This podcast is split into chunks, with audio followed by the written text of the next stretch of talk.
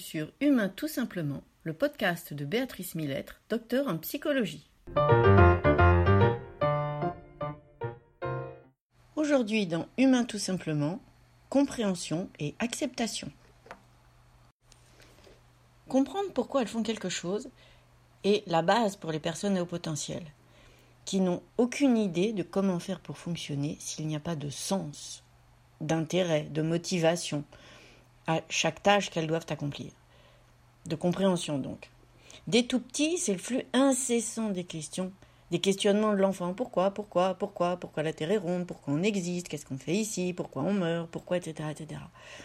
Et tant que votre enfant n'aura pas intégré le pourquoi d'une situation, il ne fera pas ce que vous lui demandez, par exemple. Ou avec grande difficulté. Vous lui demandez, je ne sais pas, de mettre le couvert. Ben non, pourquoi tu veux que je fasse ça? Je suis pas ton esclave, je suis pas. Euh, voilà, donc ils ne le feront qu'une fois adolescents, éventuellement, quand ils auront compris euh, les rouages sous-jacents, j'ai envie de dire, et quel est l'intérêt de faire les choses.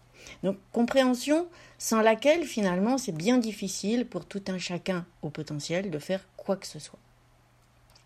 Et qu'il s'agisse à la fois d'une action j'ai envie de dire anodine du quotidien, d'un devoir scolaire, d'un travail professionnel, de n'importe quoi, tout est sur le même plan. Pourquoi faire quelque chose dont j'ignore et ne perçois pas l'intérêt?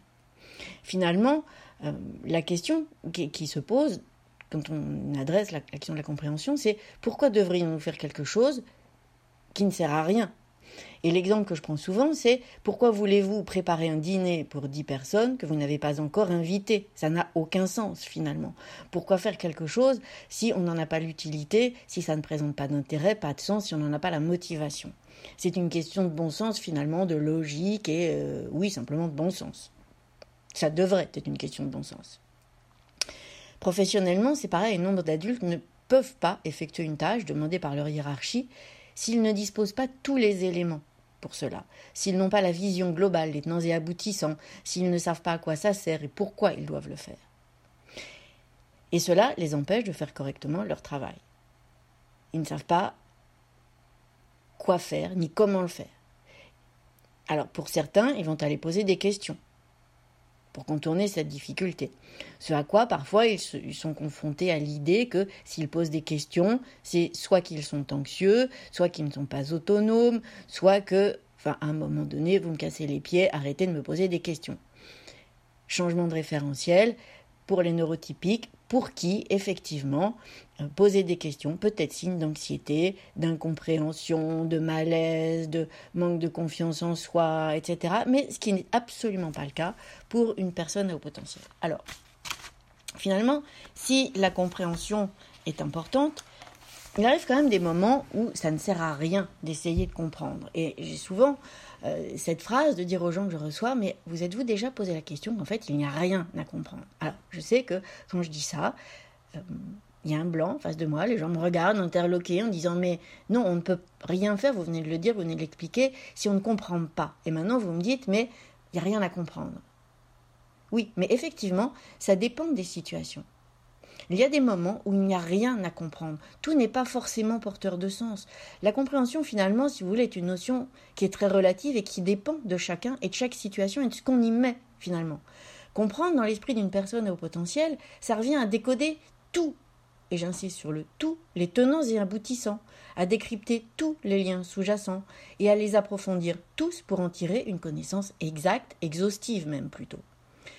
Par exemple, Comprendre pourquoi une personne est timide, ça reviendrait à essayer de connaître son parcours de vie exact, d'avoir conscience de chacun de ses moments de vie, de ses caractéristiques de personnalité, ce qui est quand même, accordez-le-moi, relativement impossible. Et passablement inutile d'ailleurs, parce que cela ne fournira pas des solutions directement efficaces. Qu'est-ce que ça vous apportera comme solution de connaître le parcours exact d'une personne pour expliquer finalement, donner un regard sur cette timidité. Ça ne vous donnera pas les outils, ça ne vous donnera pas les manières d'être avec elle et ça ne vous aidera pas à enlever cette timidité finalement. Quelle serait l'utilité d'avoir compris toute la vie de votre collaborateur timide, d'un collaborateur qui n'ose pas aller vers les autres, qui n'ose pas poser des questions? Alors vous êtes son manager, qu'est-ce que vous allez faire? Vous avez compris qu'il est timide. Alors vous allez lui proposer une thérapie. Mais c'est hors de propos. Par contre, savoir qu'il est timide et l'accepter vous permettra de faire avec sa timidité, de le connaître tout simplement, factuellement, comme il est, tel qu'il est, de pouvoir adapter votre posture et ses missions finalement, ses tâches à sa propre personnalité, à lui, mais en fonction de votre environnement professionnel. Ce faisant, vous allez l'accepter tel qu'il est.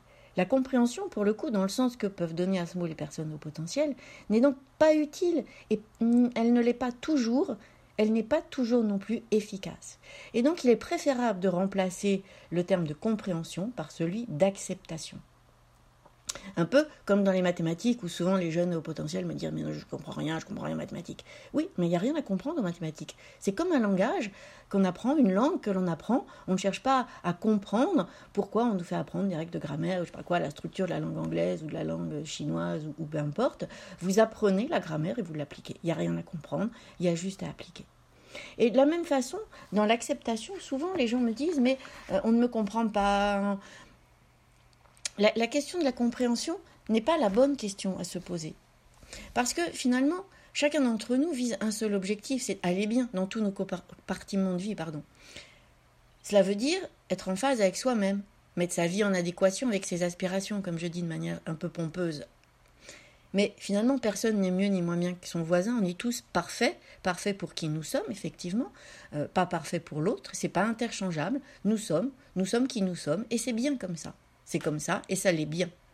Alors, évidemment, quand, on essaye de comprendre, selon la conception du terme et la définition du terme de compréhension, euh, qui on est et qui sont les autres, ce qu'on cherche véritablement, c'est pas tant la compréhension, mais c'est pourquoi notre interlocuteur se comporte-t-il comme il le fait? Pourquoi dénote-t-il des attitudes que l'on juge absurdes, illogiques et manquant de bon sens? Donc on peut chercher la compréhension dans beaucoup de domaines, mais finalement, le pourquoi du comment ne mène à rien. La seule compréhension que l'on puisse éventuellement découvrir, c'est comment sommes-nous devenus ce que nous sommes, comme je l'ai déjà dit tout à l'heure. Quels sont les événements de vie qui nous ont conduits à agir comme nous le faisons. Ça nous donne un éclairage, mais ne résout pas la question du pourquoi les attitudes de mon voisin sont-elles aussi absurdes. Alors, lorsque deux mondes cohabitent, comme c'est le cas lorsqu'on adresse la question de la neurodiversité, du haut potentiel et des neurotypiques finalement, la bonne question n'est pas celle du pourquoi ni du comment, mais du qui. Qui sommes-nous? Qui est notre voisin? Quel est son fonctionnement? Quel est mon fonctionnement d'ailleurs? Et à cette condition, et uniquement à celle-ci, nous pouvons accepter l'autre dans sa singularité. Parce que nous savons, noir sur blanc j'ai envie de dire, qui il est, et plus encore, que ses comportements sont les siens, non interchangeables avec les autres. L'acceptation, finalement, est la clé plus que la compréhension. C'est fini pour aujourd'hui. N'hésitez pas à me laisser des messages, à me dire les sujets que vous aimeriez me voir aborder. Je vous souhaite une excellente semaine. Portez-vous bien. À la semaine prochaine.